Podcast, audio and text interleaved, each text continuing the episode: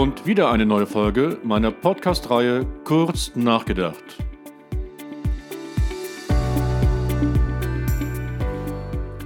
Hier kann ich wieder einen zentralen Business-Trend kurz erläutern und reflektieren.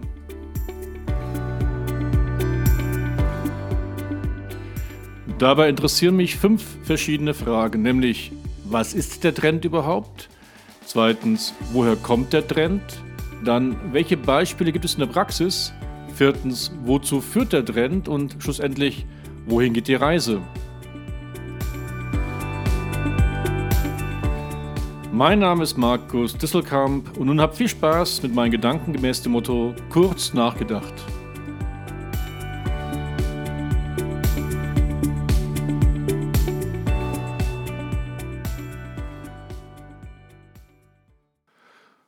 Unsere heutige Folge behandelt den Megatrend der Plattformökonomie und wir starten gleich mit der ersten meiner fünf Fragen, nämlich was ist das überhaupt, die Plattformökonomie und was ist überhaupt eine Plattform? Nun, als offizielle Definition gilt hier, dass eine Plattform eine virtuelle oder physische Infrastruktur ist, auf der sich Anbieter und Nachfrager treffen können, um gemeinsam einen eine Transaktion, einen Austausch zu vollziehen. So, das war jetzt ein sehr akademischer Satz. Gehen wir den mal einzeln durch. Also eine Plattform ist erstmal eine virtuelle oder physische Infrastruktur. Also ein Ort, wo sich nun Anbieter und Nachfrager treffen können. Und äh, im Endeffekt war auch schon ein alter Marktplatz im Mittelalter eine Plattform, denn da trafen sich Bauern mit ihren Waren, um eben Bürgern, Stadtbewohnern ihre Waren anzubieten und die, die dann wiederum sie kaufen konnten.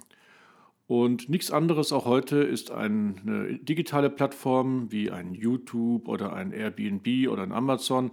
Das sind Plattformen, wo eben Anbieter ihre Waren feilbieten und dann die Nachfrage, also die Käufer, sie erwerben können. Das Besondere ist aber jetzt an diesen Plattformen, dass sie nicht mehr dem klassischen Pipeline-Prinzip unterliegen. Das Pipeline-Prinzip, das sind so die klassischen Händler, die in der Wertschöpfungskette zwischen dem Produzenten und dem Hersteller sind.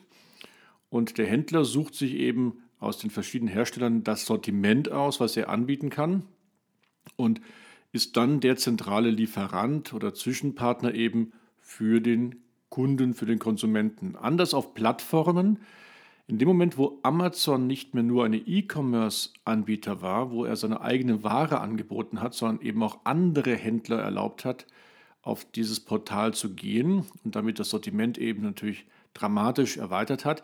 In dem Moment, wo also ein Käufer auf dem Amazon-Portal nicht nur bei Amazon was kauft, sondern eben auch bei anderen Händlern, in dem Moment wurde aus dem Amazon-Portal eine Amazon-Plattform.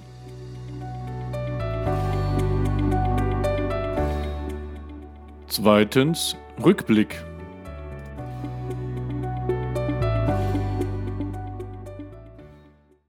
Kommen wir damit zur zweiten Frage, die ich diskutieren will, nämlich woher kommt der Trend der Plattformökonomie?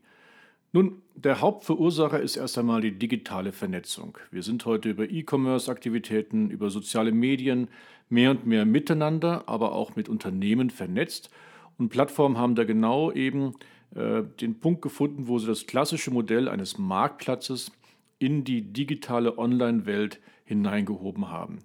Aber es ist nicht nur die digitale Vernetzung, wir werden gleich sehen, auch die Möglichkeiten der Datenverarbeitung, der Datenanalyse und Aufbereitung bieten vollkommen neue Möglichkeiten, die Plattformen sehr aktiv nutzen können und auch schon bereits tun.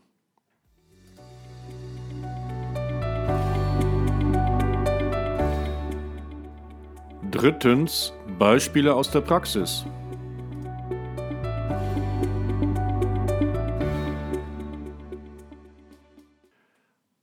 Die dritte Frage ist bei mir immer die Frage nach den Beispielen aus der Praxis. Ganz am Anfang habe ich bereits einige Beispiele genannt mit äh, Amazon, Alibaba, Airbnb. Aber es gibt nicht nur diese ganzen internationalen Plattformen, sondern es gibt auch genügend nationale Beispiele. Schaut doch mal einfach mal den Immobilien-Scout an. Den gibt es seit äh, Ende der 90er Jahre und ist heute in der Zwischenzeit mit der Scout24-Gruppe sogar ein Unternehmen im MDAX. Dann haben wir aber auch Firmen wie Lieferando.de, MyHammer, Check24, Zalando oder About You. Ganz ehrlich, wir haben in Deutschland richtig spannende Plattformen. Viertens Konsequenzen aus dem Megatrend.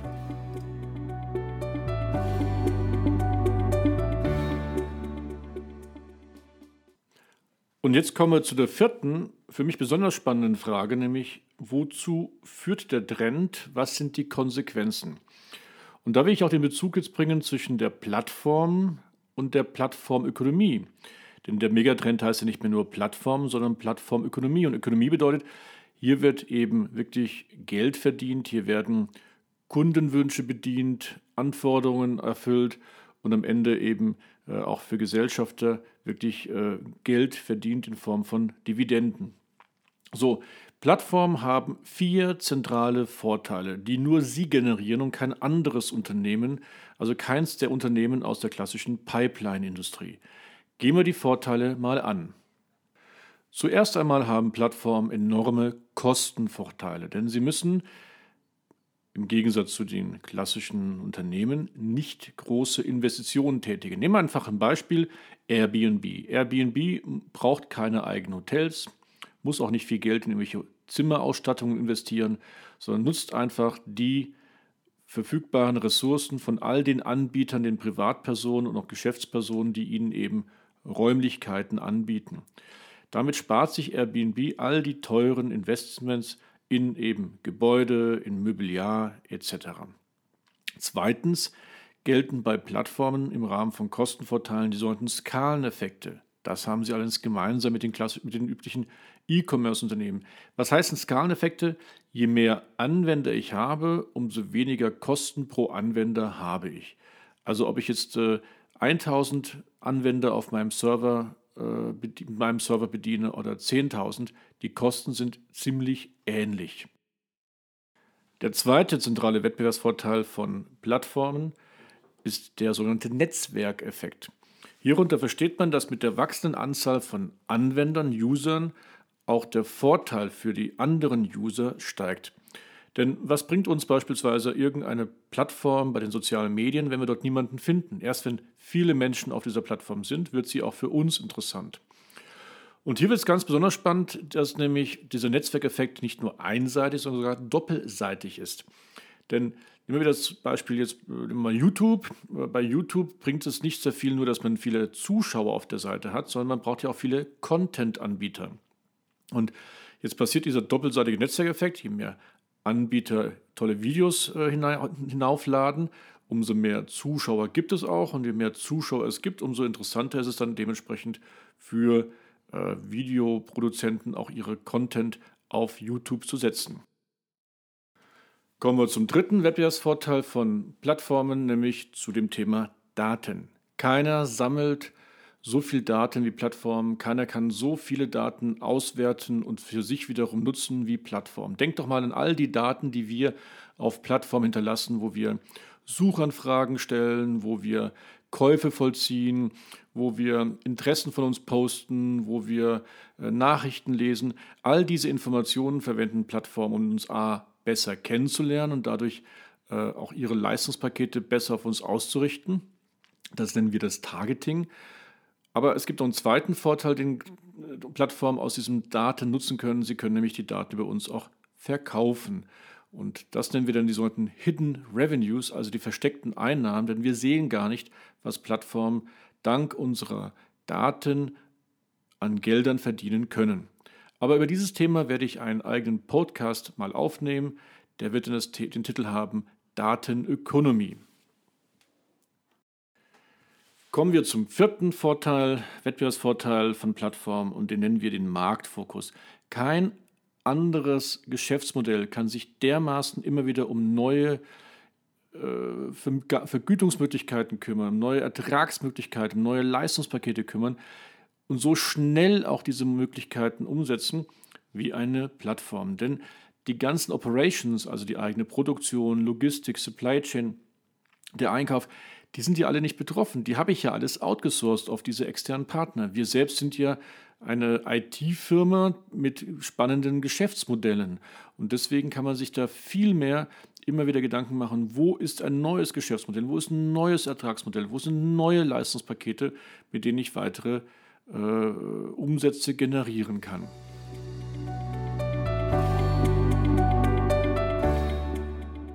Letzter und fünfter Punkt, Ausblick.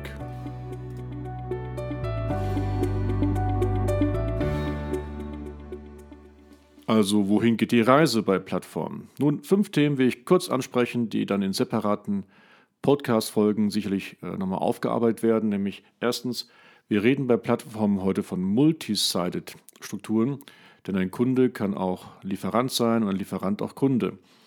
Dann reden wir heute von sogenannten Matchmakern. Plattformen sind nämlich Heiratsvermittler. Sie bringen uns mit ganz neuen Themen zusammen, eben dank der Kenntnisse, die sie über unsere Daten haben.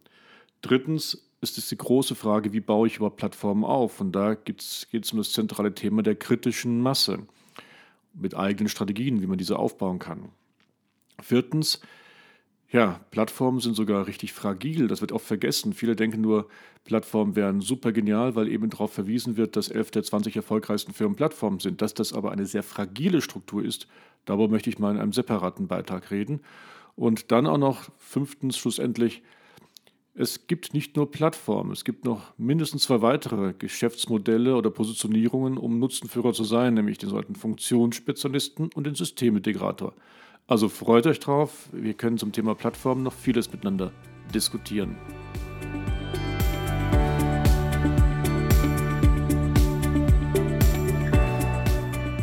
So, das war die neue Folge der Podcast-Reihe Kurz nachgedacht. Ich hoffe, ihr konntet etwas mitnehmen und es hat euch gefallen. Wenn ja, dann empfehlt mich weiter und werdet mein Follower oder Abonnement. Lieben Gruß, euer Markus.